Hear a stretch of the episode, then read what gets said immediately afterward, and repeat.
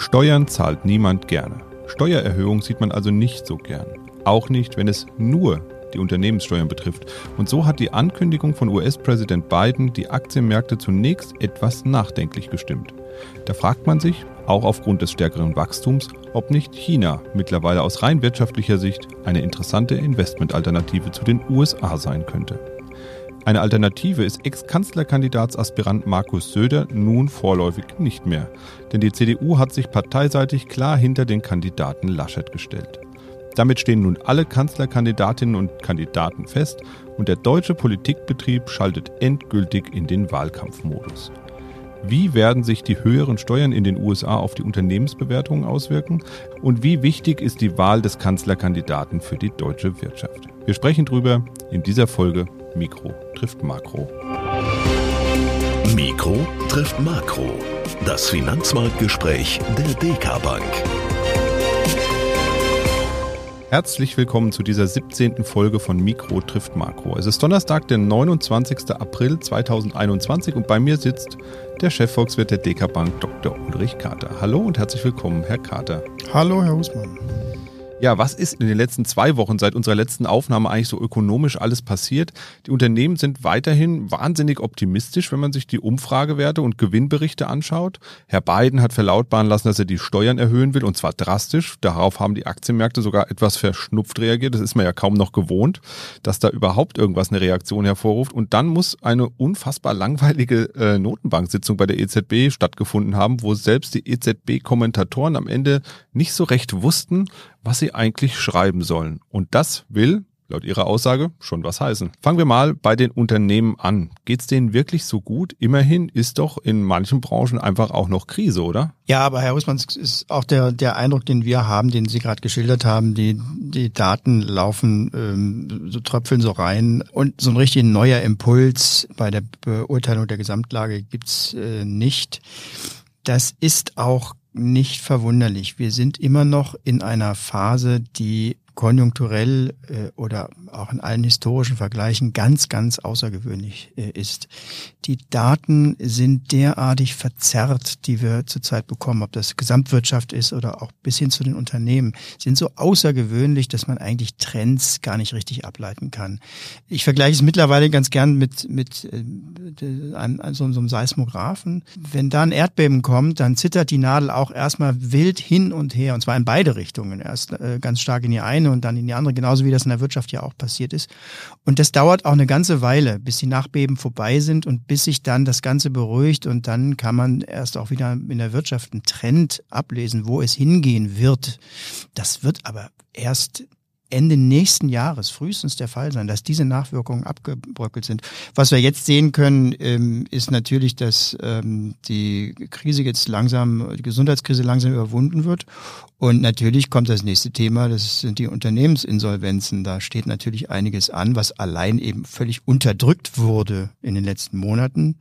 Da wird viel kommen. Wir rechnen aber damit, dass das insbesondere in den sogenannten Corona-Problembereichen der Fall ist, also in den konsumnahen Dienstleistungen, dass da eben sehr viel an Insolvenz geschehen ist, auch eher im Bereich von kleineren Unternehmen, äh, vielleicht mittleren Unternehmen, ähm, so dass ähm, wir hier abwarten müssen, ob es gesamtwirtschaftliche Effekte gibt. Wir glauben nicht, dass das der Fall ist. Also dass jetzt wieder eine neue Welle von ähm, Systemproblemen im Finanzwesen beispielsweise daraus erwächst. Das ist, glaube ich, nicht der Fall. Und ansonsten muss man wirklich bei den Zahlen, die man bekommt, immer mal dahinter schauen, was sie denn eigentlich aussagen. Nur mal ein Beispiel. Wir haben zurzeit sehr, sehr tolle Unternehmensstimmungswerte. Jedes IFO-Geschäftsklima, jeder Einkaufsmanager-Index wird immer höher und immer besser. Ähm, da muss man sich auch ein bisschen ähm, mit den äh, Systematiken dieser Fragen äh, auseinandersetzen. Wird ja mehr oder weniger, um es vereinfacht auszusagen, werden die Befragten gefragt, ob es eben besser ist als bei der letzten, äh, beim letzten Mal. Die meisten vergleichen intuitiv äh, so einen Jahresabstand. Äh, ist es jetzt Wirtschaftslage, Auftragseingänge, ist es jetzt besser als eben vor einem Jahr? Natürlich ist es besser als vor einem Jahr, weil vor einem Jahr war äh, Weltuntergang angesagt. Und dass dann so exorbitant hohe Werte rauskommen aus diesen Auszählungen, das darf dann nicht dazu verleiten zu sagen, dass wir jetzt auch ein äh, Wachstum haben, was außer, ebenso außergewöhnlich hoch ist und dass das nachhaltig wäre. Die Wachstumszahlen sind ja durchaus sehr hoch, muss man sagen. Aber die, das, was jetzt die Unternehmen berichten, das sagt sehr wenig darüber aus, was in zwei Jahren ist. Und für die Finanzmärkte ist auch, glaube ich, das jetzt langsam immer wichtiger. Nicht, was passiert jetzt in der Gesundheitskrise, das ist mehr oder weniger abgehakt. Was passiert in diesem Jahr konjunkturell, das ist auch abgehakt, das ist äh, sehr stark. Aber was geschieht in 22, noch mehr in 23 und 24? Das heißt also, dieser Aufschwung ist ja so ein bisschen herbeigeredet oder kann man das nicht sagen? Das nicht. Ähm, wie gesagt, es ist ja schon logisch, dass ganz viel, was ausgefallen ist an Aktivität nachgeholt wird. Das ist schon eine gigantische ähm, äh, Bewegung, die wir jetzt schon in der Industrie sehen. In der Industrie, die Unternehmen äh, verkaufen aus den Lagern. Wir sehen, dass die Lagerbestände drastisch zurückgehen. Äh, das bedeutet, ähm, es kann zwei, zweierlei bedeuten. Zum einen in der, in der, Rezession bedeutet es, dass die Unternehmen vorsichtig sind und gar nichts mehr einkaufen. Aber das ist nicht der Fall, sondern der Grund diesmal ist wirklich, dass nichts mehr da ist und dass man mit der Produktion nicht nachkommt. Die Auftragseingänge sind wirklich extrem hoch. Wir bemerken ja eben die Knappheiten und die Flaschenhälse, die sich daraus ergeben. Die Vorleistungsgüter werden knapp, nicht nur die Chips, sondern auch andere ähm, ähm, Vorleistungsgüter, die Rohstoffe werden teurer, die Transportkapazitäten sind auch immer noch extrem angespannt. Also das sind alles extrem Belastungen. Diesmal Gott sei Dank jetzt in die andere Richtung als im letzten Jahr. Im letzten Jahr war es eine Extrembelastung nach unten, jetzt ist es eine Extremüberforderung. Die wird auch Auswirkungen haben, beispielsweise bei den Vorleistungsgüterpreisen. Da sehen wir das ja schon. Auch die gehen zurzeit durch die Decke. Sehr starke Steigerungsraten. Nur muss man da eben auch wissen, dass auch schon in der Vergangenheit keine eins zu eins Übersetzung von Vorleistungsgüterpreisen in Verbraucherpreise beispielsweise stattfindet. Was Unternehmen aus einer veränderten Einkaufspreislage nun machen an Überwälzung oder Nichtüberwälzung, weil sie es beispielsweise kurzfristig einschätzen, das könnte ein Grund sein, nicht zu überwälzen. Das ist eine ganz andere Frage. Und äh, die Überwälzungen sind meistens sehr gering, wenn es eben keine dauerhaften Preissteigerungen sind. Und für die Unternehmen ist insbesondere das Thema Löhne und Lohnentwicklung der wesentliche Grund, eben Preise dann auch wirklich anzuheben. Äh, insofern muss man aus den dramatischen Zahlen, die da teilweise gemeldet werden, auch immer wieder ein bisschen auf dem Teppich bleiben. Ja, kommen wir mal zu dem Steuerthema. Äh, in den USA, Präsident Biden oder die US-Regierung, nennen wir es mal so, möchte gern die Kapitalertragssteuer von 24 auf 47 Prozent erhöhen. Das ist ja fast eine Verdopplung, also da fehlt nicht mehr viel zur Verdopplung. Und dann war da ja noch dieser Vorschlag von Frau Yellen, eine globale Mindeststeuer für Unternehmen einzuführen, um globale Steuergleichheit irgendwie herbeizuführen. Also was bringt denn das? Und ist dieses Gesamtpaket dann oder wäre so ein Paket nicht irgendwie eine Art ja, Atombombe für den Aktienmarkt? Es hat schon eine größere Bedeutung, was die USA, die neue US-Regierung Biden in der Steuerpolitik tut. Frau Yellen ist ja eine mit mittlerweile mehreren Wassern gewaschene Politikerin, also sowohl akademisch ähm, sehr, sehr gut verankert, eine hervorragende äh, Ökonomin mit äh, ähm, extrem viel Politikerfahrung mittlerweile, also aus der, aus der Notenbank, äh, der sie ja äh, präsidiert hat. Man sieht hier schon eine Handschrift. Man sieht hier schon eine Abkehr von der ohne Rücksicht auf Konsequenzen Politik der Regierung Trump hin zu einer Verankerung von Ideen äh, erstmal im historischen Kontext, auch im internationalen Kontext und eben mit dem Blick voraus. Und das ist eben eine Idee, die sie jetzt umsetzt, ähm, die heißt, ein Steuerwettbewerb auf der Welt in unbegrenztem Ausmaß nach unten ist nicht sinnvoll. Das ist nämlich das, was die Regierung Trump äh, wieder angefacht hat, nämlich durch die Steuersenkung im Unternehmenssteuerbereich eben andere Länder unter Druck gesetzt äh, zu haben, das auch zu tun. Ein Wettbewerb zwischen den Ländern ist grundsätzlich gut. Es ist gut, nicht nur bei Unternehmen, dass Dinge in der Verwaltung oder auch bei Gesetzen unterschiedlich gemacht wird und man sehen kann auf der Welt, wer macht es denn besser? Wo läuft denn was mit welchen Erfahrungen? Äh, so eine Art Best Practice im internationalen Bereich der Ländervergleiche ist eine tolle Sache. Aber man muss die Grenzen erkennen und es gibt Grenzen, insbesondere, die man auch schon lange diskutiert, im Bereich des Steuerwettbewerbs. Zu hohe Steuern sind nicht gut, aber zu niedrige können eben auch problematisch sein, weil die negativen Effekte, dass nämlich der Staat kein Geld mehr hat, um die Leistungen, die ja notwendig sind, um die Wirtschaft einen Rahmen zu geben, dass er die nicht mehr angeben kann, die überwiegen, diese negativen Effekte überwiegen irgendwann. Die ja, gewollten positiven Effekte von niedrigen Steuern, dass die Unternehmen eben möglichst viel investieren und möglichst viel im an, äh, äh anstellen. Das gilt so ein bisschen die Waage da zu Da gilt es, die Waage zu halten, ganz genau. Und die drohte eben sich ähm, zu einer Seite zu neigen, gerade wieder mit der Regierung Trump. Und die wesentliche Botschaft bei der neuen Steuerinitiative ist, dass die Amerikaner da eben jetzt eine neue Richtung einschlagen, ist, äh, ist auch sehr gut aufgenommen worden in der internationalen Gemeinde, äh, wo man zu solchen auch ähm, Unterhaltungen bis hin zu Absprachen über ähm, auch Steueruntergrenzen durchaus bereit ist. Ich glaube auch, das ist ähm, bei aller Vorsicht, die man bei solchen Absprachen natürlich immer sehen muss, ist schon eine, eine grundsätzlich vernünftige Sache. Jetzt müssen wir mal sehen, was davon ähm, durch den Kongress kommt, erstmal in den Vereinigten Staaten. Das ist immer ein ganz wichtiges Thema. Dass die Unternehmensgewinne dadurch nun gekillt werden, glaube ich auch nicht. Sicherlich ist, ist, ist eine Belastung, aber am Ende sind steuerliche Rahmenbedingungen dann äh, kein dauerhafter Gamechanger an Aktienmärkten. Ich glaube nicht, dass das äh, die, die Richtung der Aktienkurse und auch Aktienbewertungen auch am amerikanischen Markt jetzt äh, grundsätzlich ändern wird. Es wird vielleicht mal in einer Phase, wo das dann ähm, auch nochmal wieder diskutiert wird, in den Auswirkungen auf die Unternehmenssteuern, vielleicht zu einer gewissen Belastung führen, aber, aber eben nicht zu einem Einbruch der, der Kurse. Wenn man jetzt mal schaut, einerseits nehmen wir mal an, das käme jetzt durch alle Gremien durch in den USA, diese steuerlichen Anpassungen, schaut dann nochmal auf andere größere Volkswirtschaften wie China zum Beispiel, die steht ja nun mal im direkten Wettbewerb mit den USA eigentlich als größte Volkswirtschaft der Welt. Eine der einzigen übrigens äh, Volkswirtschaften mit positivem Wachstum im letzten Jahr immer noch, äh, zwar knapp positiv, aber immer noch positiv. Sollten man da vielleicht mal den Blick als Anlegerin oder Anleger auf China wenden statt Weil sonst war ja immer USA ein sehr wichtiger, großer Baustein im Portfolio. Ist China jetzt vielleicht ebenbürtig geworden? Ist das jetzt ein Äquivalent dafür oder eher noch nicht? Also jedenfalls nicht aus steuerlichen Gesichtspunkten heraus. Steuerliche ähm, Faktoren sind immer der schlechteste Anlageberater, den man haben kann. Also da glaube ich, können manche Immobilieninvestoren aus der Vergangenheit ein ganz lautes äh, Lied davon singen. Das gilt aber auch für, für ähm, Aktien. Also nicht nach steuerlichen Gesichtspunkten hier Dinge ausrichten. Aber Asien ähm, natürlich aus anderen Gründen, Sie haben es ja auch angesprochen, das Wachstum ist nach wie vor in Asien am höchsten, nicht nur in China, sondern auch in vielen, vielen asiatischen Ländern. Und dabei wird es auch bleiben. Das war schon vor Corona so und das ähm, sogar während der Corona-Zeit ist das weiter ähm, so geblieben und das ist auch die Welt äh, nach Corona. Insofern sind Investitionen in Asien interessant im Rahmen eines ganz normalen Aktienportfolios eines ganz durchschnittlichen, auch Anlegers aus Deutschland, ist eine weltweite Streuung heutzutage gang und gäbe und auch notwendig. Wir haben zurzeit, wenn wir unsere taktischen Überlegungen, die ja wirklich alle Monate sich auch wieder ändern können, aber wenn wir unsere taktischen Überlegungen zur Zeit nehmen, eine leichte äh, Präferenz für Europa, Europas Aktien und auch asiatische Aktien.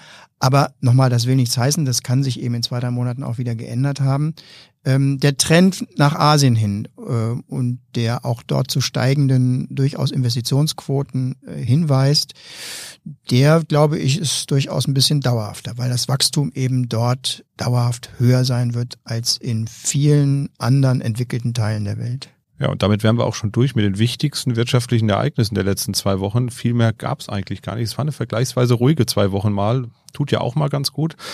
Ja, aber gucken wir nochmal in die deutsche Politik. Das Hammer-Thema. Wir haben endlich einen Kanzlerkandidaten in der CDU. Hat ja lange genug gedauert, der Kandidatenkampf in der Union. Wie hat der Aktienmarkt reagiert, Herr Dr. Krater? Äh, man könnte jetzt ein bisschen boshaft sein. Er hat gar nicht reagiert, weil es sich ja mittlerweile nicht mehr um die Partei mit dem stärksten Wählerstimmenanteil handelt. Aber das kann sich sicherlich auch wieder ganz schnell ändern. Und man muss sagen, auch die Grünen hatten sich ja vorher, kurz vorher erklärt mit der Kanzlerschaft. Aber trotzdem, äh, die ähm, Auswirkungen an den Märkten sind gering. Die Konstellation, die im anstehenden Bundestagswahlkampf an den Märkten Märkten wahrscheinlich am meisten Aufmerksamkeit, dann eher negative Aufmerksamkeit erzeugen könnte, ist natürlich Rot, Rot-Grün, weil wir hier die größte Wahrscheinlichkeit haben der Durchsetzung von Rahmenbedingungen, die viele Unternehmen als negativ ansehen würden und nicht nur Unternehmen, sondern auch Beobachter im Ausland. Also da ist insbesondere das Thema Vermögensteuer, weitere Regulierungen in großem Umfang. Das sind ja äh, zwei große ähm, äh, Themen, die äh, da eine Rolle spielen. Und man muss sagen, Rot-Rot-Grün ist jetzt ganz aktuell mit den wirklich starken Verschiebungen, die wir ja in den letzten ein, zwei, drei Wochen bei den Umfragen gesehen haben, durchaus eine Option geworden. Das war vor hm, dem Streit in der Union um die Kanzlerkandidatur mit dem folgenden Rückgang äh, in der Wählergunst. Das war dann nicht so, sondern da war Rot-Rot-Grün wirklich sehr am Rande der Wahrscheinlichkeiten. Das hat sich jetzt äh, gerade geändert, ist noch nicht liegt etwa so bei, im Bereich des Möglichen, würde ich sagen. Aber gut, der Wahlkampf hat ja nur gerade erst begonnen, da wird sich noch ganz viel tun. Da liegen noch ein paar Monate ja. vor uns, ja. Wie, sehr, wie ist es eigentlich? Ähm, ich kann mich noch ganz gut erinnern, als der US, äh, die US-Wahl war, haben wir gemeinsam eine Sonderfolge dazu aufgenommen. Ähm, meinen Sie, sowas gibt es in den USA auch, dass Leute da nachts wach bleiben und sich für den Wahlkampf in Deutschland interessieren oder irgendwo auf der Welt, außer vielleicht jetzt im nächsten europäischen Umfeld vielleicht? Äh, ich glaube jetzt nicht, dass äh, in den USA äh, vielleicht außer ein paar spezialisierten Politikstudenten, also auf Deutschland spezialisierten, dass da irgendjemand über Nacht aufbleiben würde, um sich deutsche Wahlergebnisse anzusehen. Müssten sie auch gar nicht. Das müssten sie gar nicht, genau. weil die nämlich am Vormittag gemeldet werden, richtig. ganz richtig. Ähm, aber selbst da schaut ja keiner hin. Also das, das sagt aber wahrscheinlich mehr über Kenntnis und Interesse der Amerikaner an der Welt als über die Bedeutung von Deutschland in der Welt. Ähm, in der Politik schaut man natürlich schon hin. Deutschland ist das wichtigste Land in der Europäischen Union. Selbst wenn ja mehr und mehr Leute äh, immer wieder meinen, äh, dass andere Länder, andere große Länder in der EU mehr zu sagen hätten als Deutschland äh, und Deutschland eben mehr oder weniger nur noch abnicken würde. Fakt ist nun mal, an Deutsch, ohne Deutschland geht eben nichts, das ist, das ist klar. Und für die Kapitalmärkte wäre das eben schon bedeutsam, wenn in Deutschland eine Partei Regierungsverantwortung hätte, die beispielsweise fordert, aus der EU auszutreten. Die AfD hat das gerade ähm, in ihr Wahlprogramm äh, reingeschrieben. So ein Ergebnis ist sicherlich im Herbst jetzt nicht zu erwarten. Deswegen glaube ich auch, die Schlagzeilen im, von der deutschen Bundestagswahl werden im Politikteil der Zeitung größer sein als im Wirtschaftsteil der Zeitung. Natürlich wird man noch alles durchrechnen, was äh, die, die Wahlprogramme ausmacht, aber und das gilt eben auch für die Kapitalmarktreaktionen. Die werden nicht sehr bedeutsam sein, vor allen Dingen nicht langfristig sein. Wie ist es eigentlich so als Volkswirt, Herr Dr. Carter? Äh, rechnet man das tatsächlich dann so durch? Sie haben eben das so angedeutet. Sie gucken sich die Wahlprogramme an und gucken dann mal, okay, wenn diese Partei an die Macht kommen würde, passiert vielleicht dies oder jenes. Kann man das so durchrechnen oder ist das eigentlich nur so eine Aussage unter vielen Unbekannten und mit vielen Annahmen, die man da vielleicht treffen kann? Es ist eher Letzteres. Also selbst wenn Sie ein ganz klar umrissenes Projekt, also die Einführung einer Vermögenssteuer und auch die Durchführungsverordnungen schon vorliegen haben, was ja nicht der Fall ist, was ja die erste Unsicherheit ist. Da steht dann nur irgendwas drin im Wahlprogramm zurzeit. Und was dann tatsächlich davon umgesetzt wird in einer Koalition, das ist ja schon mal die erste Unbekannte. Aber selbst wenn Sie soweit sind, dass sie die Beschlüsse schon heute vorliegen hätten und auch, wie gesagt, die Durchführung schon kennen würden, ähm, die Einführung eines ähm, äh, solchen Projekts wie einer so großen Steuer beispielsweise ist natürlich extrem komplex in den Wirkungen. Sie haben viele Strategien, die dann äh, möglich wären. Sie müssen beurteilen, wie stark werden solche Strategien verwertet.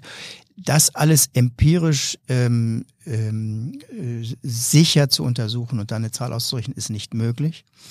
Es gibt sicherlich sehr viele Untersuchungen über die Wirkung von Vermögensteuern und man äh, konzentriert sich darauf, die qualitativen Ergebnisse solcher Untersuchungen zu nehmen und damit bestimmte Teile von Wahlprogrammen zu beurteilen. Beispielsweise bei der Vermögensteuer eben die immensen Schwierigkeiten, die es in der Vergangenheit gebracht hat, äh, mit sich gebracht hat, eine, eine solche Steuer umzusetzen. Die starken Ausweichmöglichkeiten, wobei man festgestellt hat, dass Themen wie Wohnsitzverlagerungen wegen Vermögenssteuer, gerade auch bei Unternehmen, nicht so häufig ist, wie man sich das vorstellen könnte. Es gibt sicherlich äh, Fälle, aber da ist es also nicht so, dass äh, die äh, halbe Unternehmerschaft das Land verlassen würde. Aber so kann man alle Effekte durchdeklinieren und so kommt man dann zu Bewertungen. Es gibt bei bestimmten Fragestellungen sicherlich auch Möglichkeiten, wo man mal ein Modell einsetzen kann. Also zum Beispiel die Ankündigung, den Steuersatz um zehn Prozentpunkte nach oben zu setzen, den Einkommenssteuersatz, die könnte man auch mal durch ein ökonometrisches Modell äh, jagen und testen lassen. Aber Sie sehen schon, es sind ganz viele Facetten, die eben einer solchen Komplexität wie einem Wirtschaftswahlprogramm auch nicht anders angemessen sein kann. Ja, schauen wir nochmal ganz kurz auf Deutschland generell, wenn wir schon bei Prognosen sind. Ähm, Sie hatten ja eben schon gesagt, so diese Aufholjagd, die findet statt. Wie sieht es in Deutschland grundsätzlich aus? Würden Sie sagen, jetzt mit dem Anlaufen, dem immer stärkeren Anlaufen der Impfkampagne, ähm, geht es jetzt auch aufwärts oder dauert das noch ein bisschen? Das wird wohl jetzt sukzessive ähm, nach oben gehen. Ich wir nehmen ja zurzeit wahr die Öffnungsschritte, die da in Ländern gemacht werden, unsere niederländischen Nachbarn beispielsweise mit deutlich höheren Inzidenzen noch. Mm, das ist eine Beurteilungsfrage für die Virologen, zu sagen, ob jetzt aus solchen Verf oder in der Frühphase der Impfkampagne stattfindenden äh, Öffnungen dann nochmal die Gefahr einer dritten, einer vierten Welle ja dann unmittelbar bevorsteht. Ich habe das Gefühl, dass man sich aber auch auf wissenschaftlicher Seite da mehr und mehr ganz langsam entspannt, eben mit jedem Prozentsatz mehr der Bevölkerung, die eben den Impfschutz hat so dass ich glaube, dass das Thema jetzt in die andere Richtung schwenkt. Bisher immer mehr Beschränkungen, immer mehr, immer Verlängerungen von von äh, Maßnahmen. Jetzt wirklich äh, in die Diskussion der Öffnung. Da haben wir ja auch schon den politischen Wettbewerb gesehen. Wer spricht zuerst drüber? der versucht dann die, die eigentlich ja sowieso passierenden positiven Ergebnisse einer solchen Öffnungsstrategie dann für sich zu vereinnahmen. Das ist aber das politische Spiel. Äh, faktisch äh, läuft es eben in diese Richtung der langsamen Öffnung. Und das nächste Thema, was ich dann am Horizont sehe, ist eben der Herbst und die Herbstwelle und der Umgang mit Corona nach der unmittelbaren, ich würde mal sagen, Erstausbruch, der ja jetzt nach ähm, zwölf, ähm, 16 Monaten langsam so ein bisschen in den Griff kommt. Ähm, und natürlich kommen dann die Mediziner und sagen, macht euch keine Hoffnungen, das Virus muss, wird mutieren und wird eben dann uns immer begleiten. Und darüber will, will ich gar nicht spekulieren, denn das ist nicht mein Gebiet, aber am Markt und in der Wirtschaft wird es sicherlich dann das Thema werden. Wie gehen wir jetzt nach der Durchimpfung und Erreichung der Herdimmunität ähm, wie gehen wir dann mit dem mit der äh, Gesundheitsbedrohung um? Ist sie noch da oder nicht? Das werden die nächsten Schritte sein, die auch an den Märkten eine große Rolle spielen werden. Ja, auch eine große Rolle spielen ja die Schulden. Also fast alle Volkswirtschaften haben riesige Programme gefahren, äh, um das, um die Konjunktur weiter anzukurbeln. Ich habe so ein bisschen das Gefühl, bei den Industriestaaten, die werden das schon irgendwie schaffen, die werden da irgendwie wieder rauskommen. Sehen wir ja auch schon. Ähm, die Wirtschaft läuft ja wieder an. Bei den Emerging Markets, da bin ich mir nicht ganz so sicher, wenn man so diese diese klassischen ähm, aufstrebenden Volkswirtschaften Hat, kleinere Volkswirtschaften in Südamerika, in Asien, kommen die auch damit klar? Werden die das auch schaffen oder wird es für die schwieriger? Man muss vielen Schwellenländern ähm, zugestehen, ähm, was heißt muss, man, man tendiert immer gerne dazu, viele Länder eben sehr kritisch zu beobachten, auch aufgrund von vielen ähm, Nicht-Rückzahlungserfahrungen, gerade in Schwellenländern. Deswegen muss man schon eine gewisse Skepsis mitbringen. Aber in dieser Skepsis ist ähm, ganz klar zu sagen, dass viele Schwellenländer in den letzten Jahren sehr, sehr große Fortschritte gemacht haben beim Management der ihrer Makroökonomie, beim Umgang mit ähm, ähm, Finanzthemen, Entwicklung ihres eigenen Finanzsektors, Bankensektors. Und dazu gehört natürlich auch eine erstmal größere Leistungsfähigkeit dieser Länder im realwirtschaftlichen Sinne. Das Wachstum ist in vielen Ländern groß gewesen. Äh, wenn wir uns äh, Bilder anschauen aus vielen Metropolen in Emerging Markets, dann haben wir teilweise den Eindruck der größeren Modernität, als wir das selber kennen ähm, muss man natürlich vorsichtig sein bei den Ungleichverteilungen in diesen Ländern. Aber sehr viele Fortschritte in äh, äh Schwellenländern in den letzten 30 Jahren. Und damit geht natürlich auch eine Erweiterung auch des staatlichen Schuldenspielraums einher. Und der ist genutzt worden. Ähm, zum ersten Mal sind viele äh, Schwellenländer jetzt eben noch nicht ganz so hoch wie die äh, Industrieländer, die ja auch wieder zugelegt haben, aber so hoch verschuldet wie die Industrieländer etwa vor Corona oder vor der Finanzkrise es waren. Und das ist neu für äh, Schwellenländer. Ähm, und der ähm, das Eis, auf dem die ähm, Regierungen und damit auch die Volkswirtschaften da laufen, ist natürlich noch nicht so dick wie bei den Industrieländern, wo man ja wirklich Beispiele für Industrieländer hat, die eben mit Schuldenbelastung sehr gut umgegangen sind. Deutschland beispielsweise nach der Finanzkrise, äh, der, die Schuldenquote ist wieder deutlich abgeschmolzen die Vereinigten Staaten als Bundesstaat, die noch niemals in Zahlungsschwierigkeiten gekommen sind, auch wegen ihrer Währung natürlich, ähm, aber eine Reihe von Ländern, die eben durchaus das Instrument der Verschuldung im Großen und Ganzen verantwortungsvoll ähm, behandelt haben. Und ob das eben bei den Schwellenländern der Fall ist, das ist jetzt die große Bewährungsprobe und die wird starten oder die ist schon gestartet, aber wird eben immer stärker werden mit den Zinsen, die Schwellenländer auf ihre Verschuldung zu zahlen haben. Das ist der große, die große Drehschraube, äh, äh, Schraube, an der gedreht wird. Hm, Gott sei Dank steigt das weltweite Zinsniveau nur sehr langsam, ausgehend von Amerika und Europa und auch von, von ähm, Japan. Und die Zinszuschläge, die die Länder zahlen müssen, aufgrund ihres größeren Risikos, sind auch sehr im Griff zurzeit. Aber das sind die Parameter, auf die man achten muss in den nächsten ähm, äh, Wochen und Monaten. Für mein Gefühl wird es so sein, äh, dass wie bei Industrieländern auch sich das, die, die, die Schwellenländer der Welt aufspalten wird in Länder, die es können und Länder, die es nicht können. Wir haben zurzeit schon Fehlentwicklung in der Türkei. Südafrika ist auch, was die Makrostabilität angeht, äh, prekär. Ähm, und da muss man, muss man natürlich drauf schauen. Für eine Portfolioentscheidung, das heißt, welche Anleihe kann ich in das Portfolio hineinkaufen, ist das einfach eine aufsichtsintensive Angelegenheit. Man muss einfach bei den Ländern nach wie vor dabei bleiben, aber dann können sie eben sehr, sehr guten Beitrag zu höherer Verzinsung in unseren nullzinsgeplagten Portfolios doch bieten. Wäre vielleicht auch nochmal eine Idee, so eine Sonderfolge zu machen zu dem Thema Emerging Markets. Da hat sich ja auch unglaublich viel entwickelt. China in den 70er Jahren Emerging Market, in den 80ern, 90ern auch noch und seit den 2000ern eigentlich fast eine Industrienation, äh, die ja mit den USA um darum kämpft, die größte Volkswirtschaft der Welt zu werden. Kommt auf die Liste. Kommt auf die Liste, haben wir auf dem Schirm, haben wir auch schon ein paar E-Mails zugekriegt tatsächlich ähm, mit Fragen zu den Themen, die sammeln wir jetzt, genau wie die Fragen zu Bitcoin.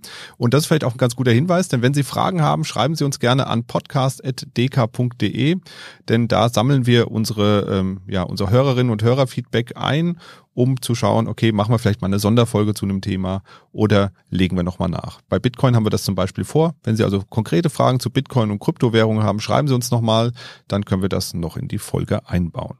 Nächste Woche gibt es dann die vierte Folge aus, aus der Sonderserie zum Thema Nachhaltigkeit. Da spreche ich mit Sarah Lüttgert mal recht detailliert darüber, wie man eigentlich einen nachhaltigen Fonds managt und wie man dabei grundsätzlich vorgeht. Und wenn Sie erfahren wollen, wie das genau funktioniert, dann abonnieren Sie unseren Podcast, falls Sie es noch nicht getan haben am besten mit einer der Podcast-Apps auf Ihrem Smartphone. Dann bekommen Sie nämlich ganz automatisch Bescheid, wenn es eine neue Folge gibt.